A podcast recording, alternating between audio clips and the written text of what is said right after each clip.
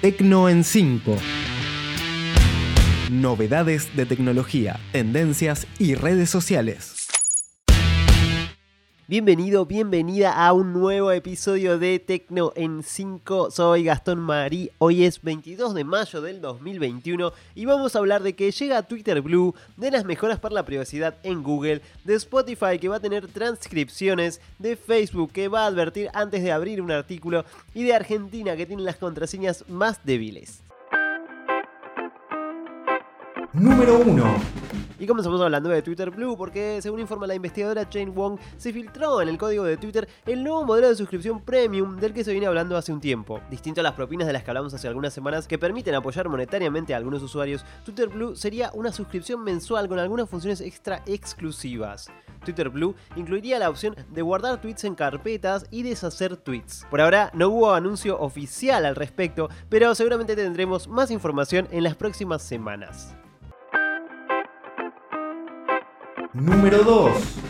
Y es momento de hablar de las mejoras para la privacidad en Google. En su evento anual Google I.O., del que hay un episodio especial de Tecno en 5 si les interesa, se presentaron además varias características relacionadas con la privacidad de los usuarios, un tema que sin duda preocupa a la mayoría. Algunas de las mejoras incluyen una carpeta encriptada en Google Fotos a la que solo tendrá acceso el usuario, la posibilidad de eliminar los últimos 15 minutos de búsquedas hechas en Google y un recordatorio de que la localización está siendo compartida.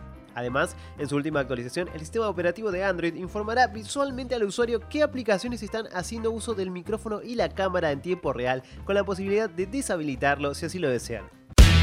Podés volver a escuchar este episodio, suscribirte al newsletter y colaborar en tecnoen5.com.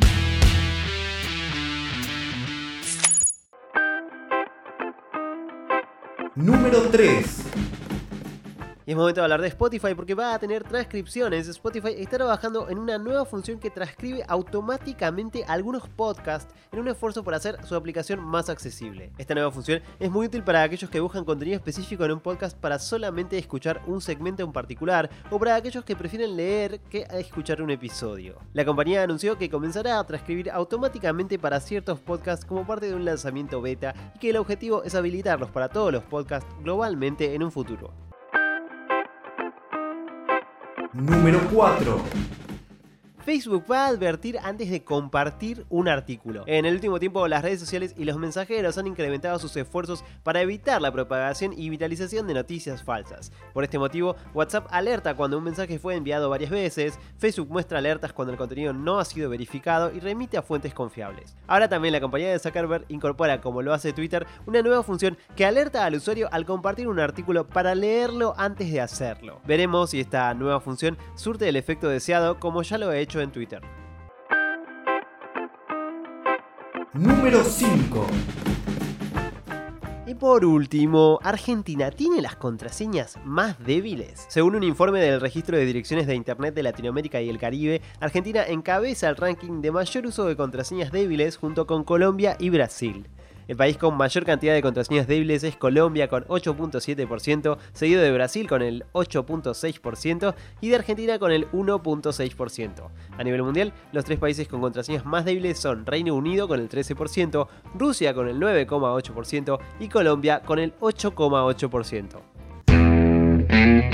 Esto fue todo por esta semana. Soy Gastón Marí y te espero en la semana próxima con más nuevas de tecnología, redes y tendencias. Si te gustó, no te olvides de compartir, recomendar, darle like y seguirnos en Twitter, Instagram y Facebook en arroba tecno en 5. Que tengas una gran semana y nos reencontramos el sábado próximo.